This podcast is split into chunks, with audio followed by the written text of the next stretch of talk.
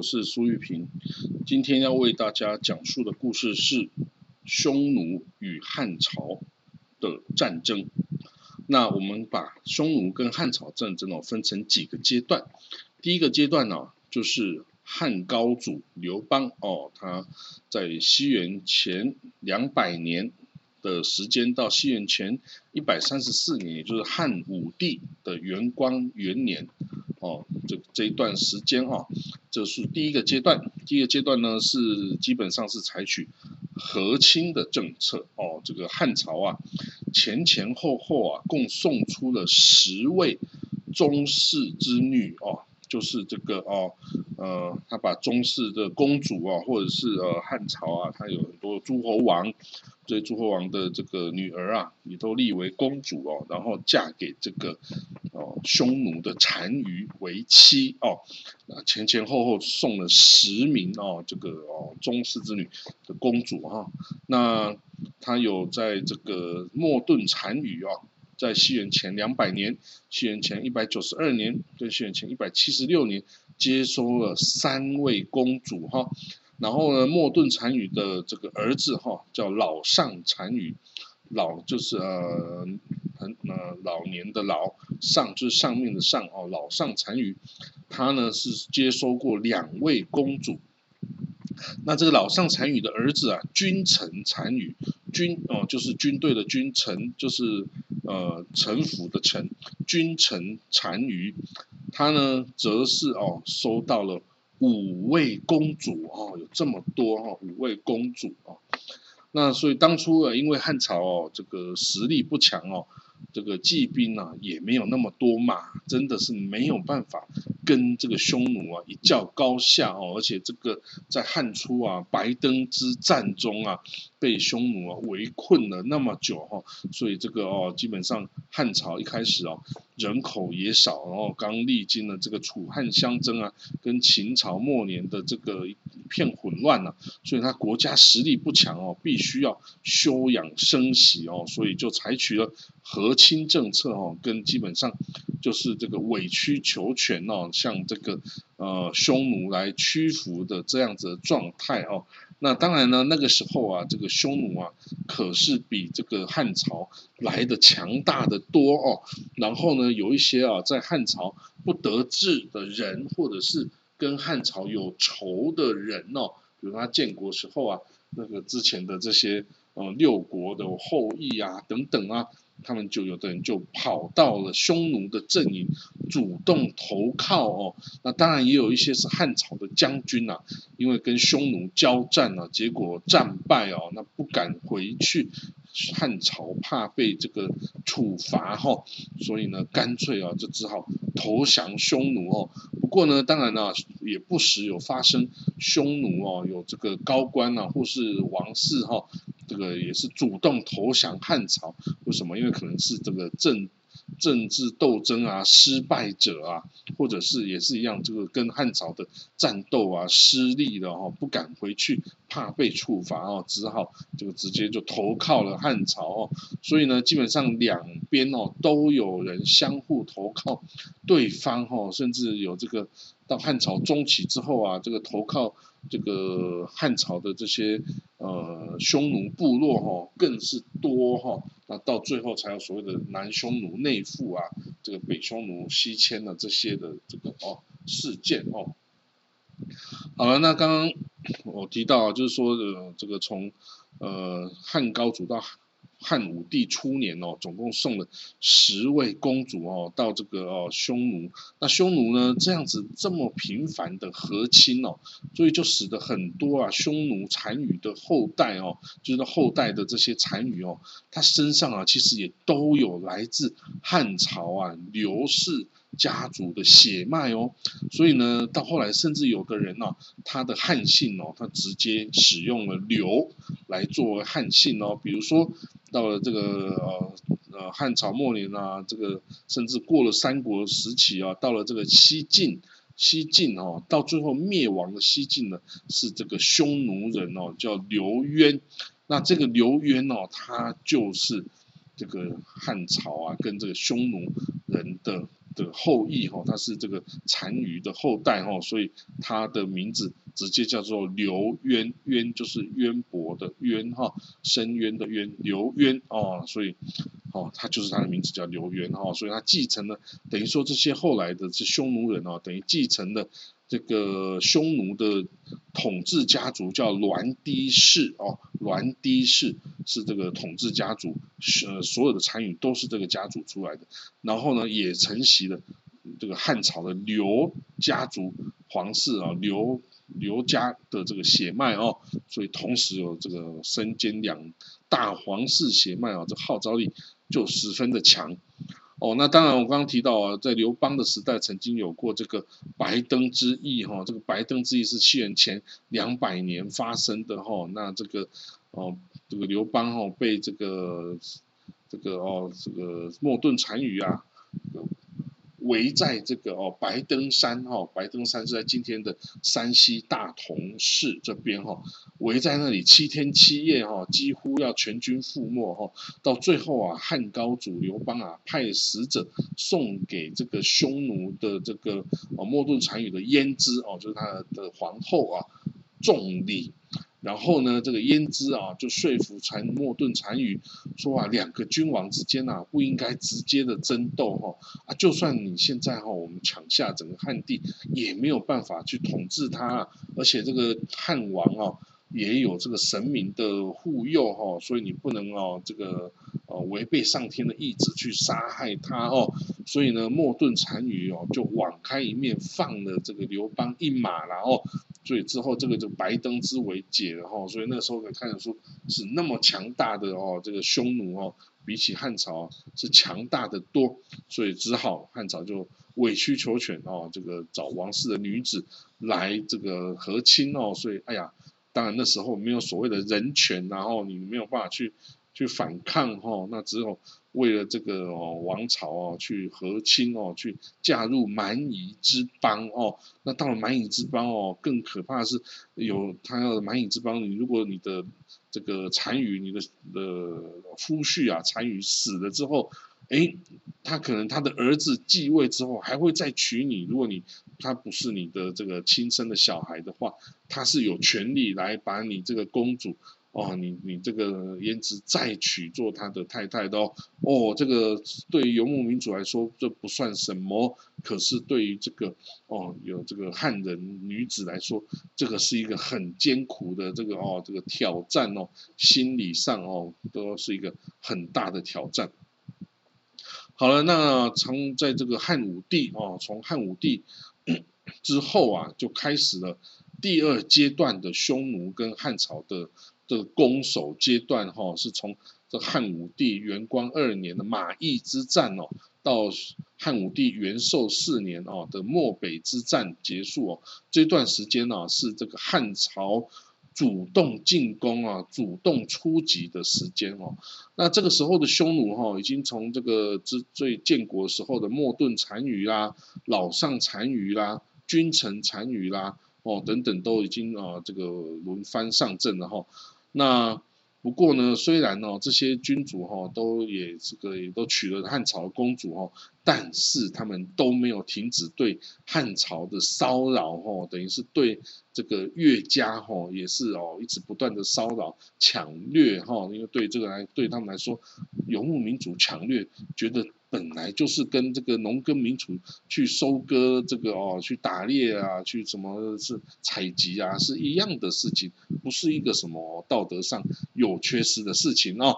那不过呢，当然因为匈奴哦，后来已经没有像莫顿单于那么强有力哦的这个君王了哈。加上这个汉朝啊，休养生息哦，已经近七十年哦，就是到了汉武帝的时代哦，已经已经休养生息七十年，国库啊，已经这个都都累积充满了，人口也恢复啊，也养了几十万匹的战马了哈，所以呢，这个终于哦有国力对这个匈奴啊发动主动的进攻哈。那好了，到了汉武帝哦，西元前一百三十三年，汉武帝掌政不久，他终于不想要继续哦忍受这个匈奴对这个我们这个汉人的无止境的攻击哦，他他就设计了一个陷阱哦，他派出了三十万的汉军哦，在这个马邑城下。设下一个陷阱哦，一个口袋阵哦，准备哦引诱这个君臣单于哦来这个哦来想要捕获他哦啊君臣单于呢那个时候啊哎呀他一开始中计，他率了十万的骑兵哦匈奴骑兵南下哦这个要来打草谷啦哦到汉地要来抢劫的啦哦可是呢他这个他还没到马邑啊就觉得哎。这周围情势很诡异啊，哎，有很多这个牛啊、羊啊、这个牲畜啊，到处都是散落各地哦，没有人管呢。哎，那觉得那很奇怪啊，这个周遭也都没有这个牧民啊，汉朝的人居呃这个呃居住哈，哎。他就很奇怪，他就派骑兵四下搜捕汉人哦，哎，结果被他捕获了一个这个军这个雁门郡的卫士哈，这个官员哦，那雁门郡的这个官员哎。他居然就向这单于招了，说：“哎呀，这个我们汉朝，我们设下一个陷阱，就等你进来了。”然后，哇，这个君臣单于听了，哇，吓死了，赶紧率军北返，哦，这个脱离这个陷阱之地，哦，哦，所以这一次马邑这个战略大欺骗哦，没有成功。可是呢，匈奴跟这个汉朝。的之前和亲下来的关系哦，就破裂哈，双方就准备来进行战争哦。好，到了这个再过了几年哈，一百三十三年到一百二十九年哦，等于四年之后啊，这个哈汉武帝啊就派出了卫青等这个四名将军哈，有卫青有公孙贺有这个公孙敖跟李广哦四名将军哦，各率一万骑兵哦向北主动出击。君臣单于哈，那这个君臣单于就是这个那时候统治呃匈奴的单于哈，那这一次啊是等于汉朝第一次对匈奴的战略大反击哈，那这个很幸运的啊，这个主帅卫青哦，卫青就是这个汉汉武帝的小舅子哈，这个卫青的姐姐哦，就是卫子夫哦，就是曾经当。汉武帝的皇后啊，很得宠爱哦，所以呢，这个卫青啊，率领了一万骑兵，就直捣这个匈奴王庭所在的龙城哦，就斩获了匈奴军哦，斩首七百级哈。啊，另外，但是另外的这个路哦，就没有他这么好运了哈。公孙贺哈，他从云中出发啊，距离这个龙城太远了，迷路。找不到方向，哇！结果就一无所获哈，一万人就无功而还。另外一路呢，公孙敖他从代郡出发，从代郡哦，结果他遇到了匈奴大军，哇！结果他损失了七千名骑兵哦，算是大败而归哈，只一万名只剩下三千名回来哦。那最倒霉的是李广这一路啊，李广将军这一路，他遇到敌军的主力哈。结果他一万骑兵全军覆没吼，那这个李广哦，这个主将哦也被匈奴俘虏嘞，哇！那虽然哦在俘虏他在押解的半途哦，他就只身逃亡哦，就逃出了这匈奴的控制哦，他又回到了汉朝哦。好，在过了两年之后啊，这个卫青啊再度出击匈奴哈，那这一战哦。很重要，因为他这一战哦，拿下了河套之地哦，河套之地就是这个今天的这个银川呐，哦，这个哦，这个黄河百这个百害啊，为利一套哦，这个大家应该都知道哦，所以这河套地方啊，可种田，可放牧哈，所以因为水源的很充裕，所以啊，是个很好的地方。然后呢，这汉朝啊就拿到这一块土地之后，就设了一个郡叫朔方郡哦，朔方郡。好了，那再过一年呐，汉朝继续哦派军往北哈，这个他派遣校尉啊苏建哦苏哦就是我这个苏建是建设的建哈，他派了苏建啊率领十万的夫役哈。来盖这个阴山的长城哦，他把这个长城线哦往外推到阴山一线哦，所以这个意义是代表整个黄河流域啊就不再受到匈奴大军的直接的威胁哈啊，这个西元前一百二十六年这一年哦，元朔三年。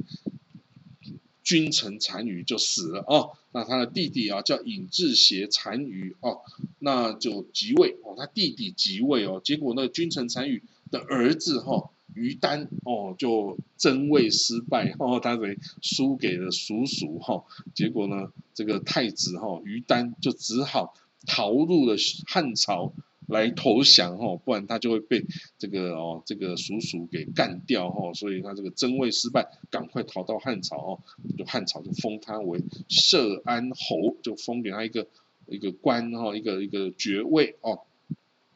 好了，那到了这个西元一百二十一年哦，这个这个汉武帝啊还是不死心。他就派了出了为霍去病哦，这个霍去病这个将军哦，率领汉军哦，从今天的陇西这个甘肃这个地方哦来出击哦。他首先呢歼灭了这个浑邪王的部队哈，他这个是一个小王哦，浑邪王的部队哈，越过了胭脂山一千多里哈，然后整把整个这个陇西哦。这个河西走廊哦，全部打通了哦，这个霍去病的攻击哈，然后设置了凉州四郡哈，哇，这个攻击非常的大，因为从此之后汉朝就通西域啦哦，所以这个是霍去病的功劳哈，所以这个霍去病打了这一场胜仗之后啊，匈奴人就说：亡我祁连山，使我六畜不反徙，失我胭脂山。使我妇女无颜色哦，就是说你把我这祁连山拿了哦，让我的牧场哦，这是我很重要的牧场啊，你就让我牲畜都没地方吃草啊。然后你把我这胭脂山哦给抢走了，这胭脂山是红土的地方啊，这可以拿来做胭脂，所以你害我的妇女啊都没有这个哦这个口红可以涂啦哦。啊，那这个当时候的这个尹志邪单于哦，这个就责怪你这个浑邪王，说为什么你跟他交战哦，居然失败哦，让我这个匈奴啊重大的损失哦。啊，那时候管辖这个河西啊这陇西河西这一带的这个浑邪王跟修图王哦，哎呦，这个被这个单于责骂哦，非常的害怕。哎呀，他居然率众四万大军直接南下投降了汉朝哦，哦，结果他们镇守的地方啊。就改建为这个武威郡跟酒泉郡哦，武威酒泉哦，这个这个就是变成这个汉朝的土地了哈，从此变汉朝的土地哦。那他们的部众哦，也就是呃分散安置，成为这个哦汉朝的这个匈奴军哦。那这个尹志邪单于哈，他这个他任内哈，跟这个汉朝的。几次交战吼，都是获得重大失败吼，就可能跟他哦这个抢了侄子的的王位吼，就得位不正吼，所以人心不固哦也有关系啊。不过对于这个哦这个游牧民族来说。互相抢这个王位哦，是一点都不算什么的哦。这个叔叔可以抢侄子啊，侄子也可以干掉叔叔，甚至把自己的老爸干掉哦，这个也是一点都不奇怪。莫顿单于就是杀了自己的老爸头曼单于啊，来得位的，然后所以这个哦，他们没有。震惊的这个也没有所谓的什么嫡长子继承制，然后基本上就是谁抢到王位就是谁来做单于哈，那这样才可以是最强的领导人嘛哦。好了，那到了西元前一百一十九年嘛哈，这个霍去病哈，这个这个继续哈率军北进哦，这次是往北打哦，之前是往西打哦，这次哦往北打的时候啊，就打到了。狼居胥山哦，这个这一次很厉害，他一直杀往北方，一直杀到今天蒙古国北部的肯特山那里耶。哎呦，这个你知道吗？是不惯不但是要穿过整个戈壁沙漠，还要穿过整个的蒙古高原，到蒙古高原的最北方的地方哈，就这今天的肯特山 （Henti Mountain） 哈，那今那那个时候叫狼居胥山，那个狼居胥山啊，就是。匈奴哈每年要祭天祭祖先的地方哦是非常重要的哈所以呢，这个霍去病哦，攻击到狼居胥山，而且还继续攻击前进到瀚海，也就是今天的贝加尔湖哦，然后他才回兵哦，回到汉朝。那史称哦，他封狼居胥山，单于孤眼，登临瀚海，直虏霍丑七万，有四百四十三级。哦，就说他哦。呃，一直打到狼居胥山，也打到这个贝加尔湖，还把这个匈奴人啊俘虏了七万又四百四十三级哦的首级哦，跟这个哦这个这是是首级哦，还不包括这些俘虏的人哦，所以算是一个大胜哈。好了，这个当然，这个匈奴啊，被这样子轮番的汉朝啊，这样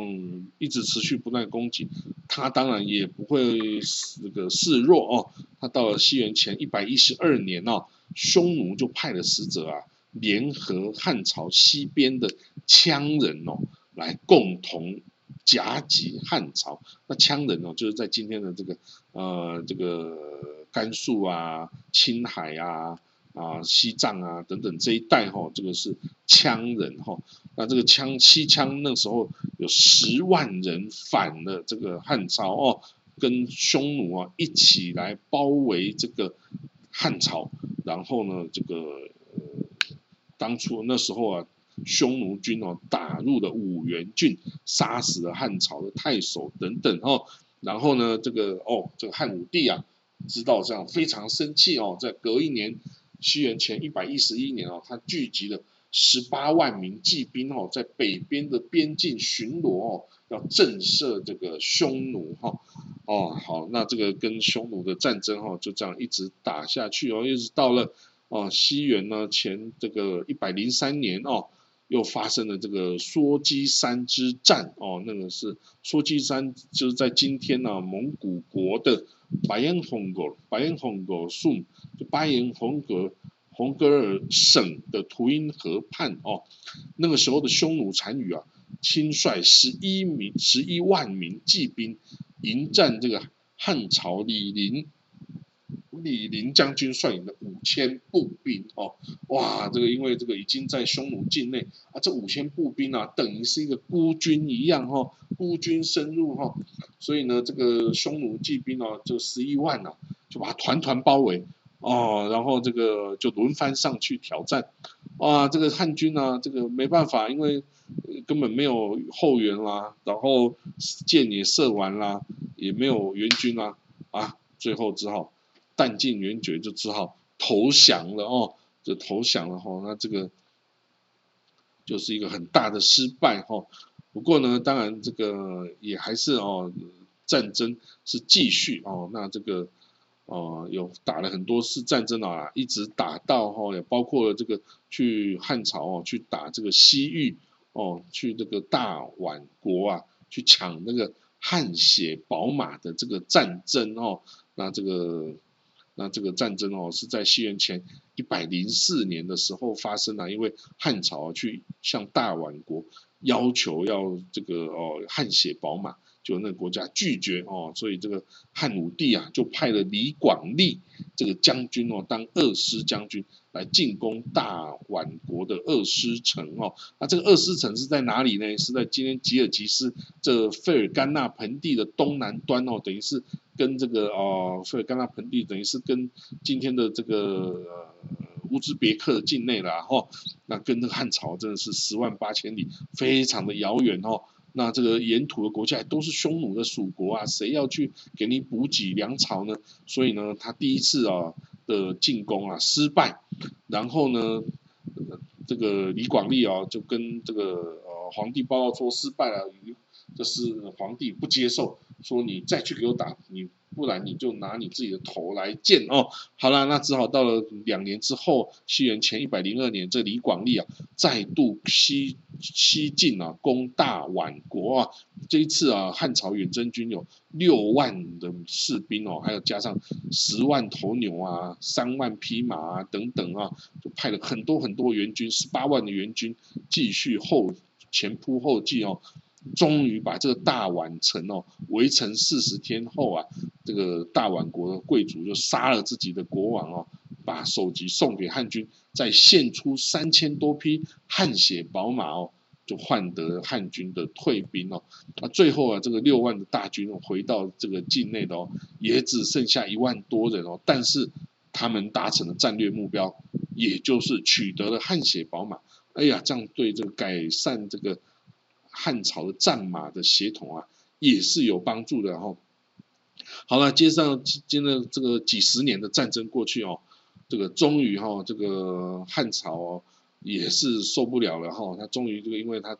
几乎把之前呢。昭宣之治啊，所有的这个呃老祖先积存下来的府库啊，全部花得一干二净了哈，人民呢也都是穷困潦倒，也都要起来造反了哈，所以那时候汉武帝啊下诏罪己哈，他说我即位以来哈，这个哦做了很多不理性的事情哦，就是跟外族这个匈奴战争啊一直不断哦，使天下的百姓啊都愁眉苦脸那活不下去哦，我非常的后悔。然后，所以从今天开始哦，任何会伤害百姓而且耗资耗费不值的对外战争，我通通都取消了哈。这个这个汉武帝啊下诏罪己哦。那到了这个西元前七八十七年哦，汉武帝就这个死了哦。那那个时候啊，匈奴继续南下进攻朔方郡哦，来抢掠哦等等，所以啊，哎。这真的是没办法呢，这个就是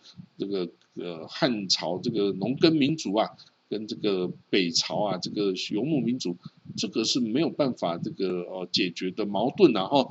那好了，所以这个不过呢，呃两边的合战哦都各有胜负了哈，一直到了哈这个西元四十六年哦，西元后。哦的四十六年哦，那时候已经到了东汉哦时间，东汉光武帝的时候，这个西元四十六年很重要，因为那时候啊，匈奴境内发生了白灾。所谓白灾啊，这今天的蒙古国叫它是 Zud，Zud 是什么？就是说啊，在冬天啊，他们都是零下三四十度啊，那时候又发生大暴雪，那这样的暴雪哦，会完全遮盖你所有的草地哈，让你这个牲畜哦。吃不到草，你就会饿死哦。所以呢，白灾哦不会把牲畜给冻死，但是会让牲畜饿死哦。这是北方最严重的一种天灾哦。在这个明，在这个西元四十六年的这个白灾哦，匈奴境内哦，不管是牧民啊、牲畜啊，都死亡大半哦，让他的国力大损哦。所以呢，就后来就造成了他这个国内的贵族啊争权夺利哈。那在西元四十八年，就这个白灾之后的两年哦，他的匈奴有八部八个部族哈，这八个部族的这个贵人哈的贵族哦，起兵哦叛乱哦，来争夺单于的宝座哦，所以大小的贵族陷入内战哦，互相的杀来杀去哦，所以呢，这个到最后哈，这个哦就几乎是。分裂了哈，就就造成了匈奴南北分裂。然后呢，分裂过的北匈奴哦，实力大减哦。那南匈奴因为哦，就跟汉朝友好，所以哦，可以这个跟从这里拿到生活物资。所以呢，汉军开始联合南匈奴军哦，来讨伐北匈奴哦，来讨伐北匈奴。啊，到了西元哦，八十三年哦，那个时候崛起中的鲜卑哦，大家知道鲜卑就是之前被匈奴消灭这个东胡的后裔嘛，就是有鲜卑跟乌桓嘛，哈，那到了这个哦的鲜卑比较强，那在西元八十三年呢，就是东汉的时候，这个鲜卑啊，居然呢趁这个机会啊，主动攻击哦，主动攻击北匈奴。哦，那个时候北匈奴啊被他击败哦，往西逃。那时候的南匈奴啊，在这个漠南哦，就是戈壁以南的这个南匈奴哦，就向这个汉朝朝廷请示说，我是不是赶快回到这个戈壁以北啊，把这个蒙古高原这块土地哈占下来，不然他可能就会被这个哦，可能会被这个鲜卑人给抢走了哈。但是呢，这个汉朝的朝廷不同意南匈奴再回去北边哦，因为这样我就控制不住你啦，啊，你再回去啊，就天高皇帝远，你就再来啊，再跟我打仗啦，对不对？所以呢，汉朝就拒绝了南匈奴这个之请哦，结果呢，鲜卑就在戈壁以北的。这个蒙古高原上就做大了哦，他还是继续的一直进攻北匈奴啊，甚至还把一个幽留单于啊给杀死哦，使这个北匈奴大乱哦。那到了最后这个末日的时候啊，就是我说北匈奴的末日啊，这个西元后的八十九年啊，那时候东汉章帝哦，那时候的窦宪哦，他是一个外戚哦，就是他的姐姐是这个。姐姐是皇后啊，这个窦宪啊，因为他涉入宫廷战争、宫廷斗争哈，所以他犯法哦，违纪犯法要被处罚，然后他就主动争取哦，我来出征匈奴来赎罪哈。那时候啊，这个已经内附汉朝的这个南匈奴单于啊，也要求说好，那我一起配合你这个窦宪的这个将军啊。来一起出兵打击北匈奴。哦，所以呢，这个时候啊，这个窦宪哦，这次的出征哦，他联合了南匈奴、乌桓兵、羌胡兵等等三万多人一起北伐哦，然后呢，就很快就击败了这个北匈奴军哦，然后招降了有达到二十多万人的这个匈奴的部众哦，啊，这个北单于吓死了哦，就赶快继续往北逃跑哈。那这个窦宪呢，就后来登到燕然山哈，燕然山，然后啊，由这个班固哦，班固这个有名的的文学家哈，科石作名哈，记记述了这一次汉军北伐匈奴的丰功伟业哈。那继续窦宪还继续了往北哦，这个继续去攻击这个匈奴北匈北。北单于的哈，然后呢又一直在这个又追上了北匈奴哈，那那时候的汉军使者说呢，哎，那你要不要你干脆你就投降嘛，你就当做我们这个附属一样，就跟南匈奴一样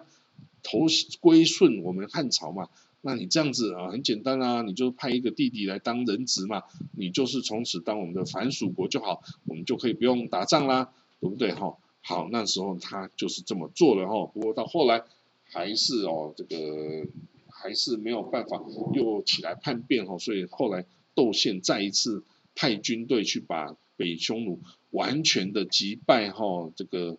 就他终于就逃到了西域去了哈。那这个你说这个燕然山的勒石哈，勒石济公啊，这个后来啊后世的人都找不到，一直哈一直到了西元。一九九零年哦，等于是已经过了一千九百年之久哈，这么久时间，有两个蒙古国的牧民啊，他们在杭爱山躲雨的时候啊，在一个断崖的山壁上发现了一处石刻啊，因为它是中文字哈，一开始看不懂，后来呢，蒙古人哦就找了这个哦这个内蒙古的专家啊去一看。哇塞，居然是封燕然山民呐，就是西元八十九年窦宪呐，这个追击北匈奴单于，然后来这个燕然山勒石济公的这个燕然山名哈，哇，所以一千九百年之后，终于再现天日哦，所以这个真的是蛮厉害的一个事情哦，所以呢，就是到这个到最后哈，南北匈奴。也是哦，自己这个内部哈，就是这个激战哈，到西元九十一年那时候啊，南匈奴主动出击北匈奴哦，大败这个北匈奴，那个哦斩首八千人之多哦。那时候窦宪大将军窦宪说啊，那我就借这个机会一举消灭北匈奴哈，所以他派了这个将军叫耿耿谢哈，跟司马任上两人率军深入瀚海哦。这个大破这个匈奴于这个今天阿尔泰山哦，俘虏了这个北残北匈奴单于的母亲哦，还斩首了大小王公贵族五千多人哦，啊，这个北单于哦，就从此往西边逃，逃到了康居哦，跟乌孙去了，从此哦就不在这个中国历史上出现了哦，所以呢，这个从这个北匈奴哈就这么样就结束了哈，他的这个哦，那这个南匈奴呢就跟这个汉朝内附啊，这个还有之后的一些故事，我们就再来说哈。到东汉的末年哦，这个南匈奴哈，在这个呃黄巾之乱呐，还有后来的三国啊，这个乱世的时候啊。这个匈奴哈也曾经哦起来想要独立造反哈，那当然那时候也曾经被这个曹操啊曹魏给镇压了哈。那不过呢，到了西晋哦，就晋朝成立之后啊，所有这些北方的匈奴在八王之乱之后，所有这些北方啊这些匈奴族啊、匈奴羯、氐羌、鲜卑这些哦少数民族全部都起来这个哦造反建国，所以后来会有所谓的。五胡十六国的时代，哈，这个很多啊，匈奴的国的这个后裔啊，纷纷建国，再现辉煌哦。那这个这个故事，我之后下一章节再来跟大家讲。好了，那今天就讲到这里哦，关于匈奴这个故事哦，希望大家会喜欢，谢谢各位喽，拜拜。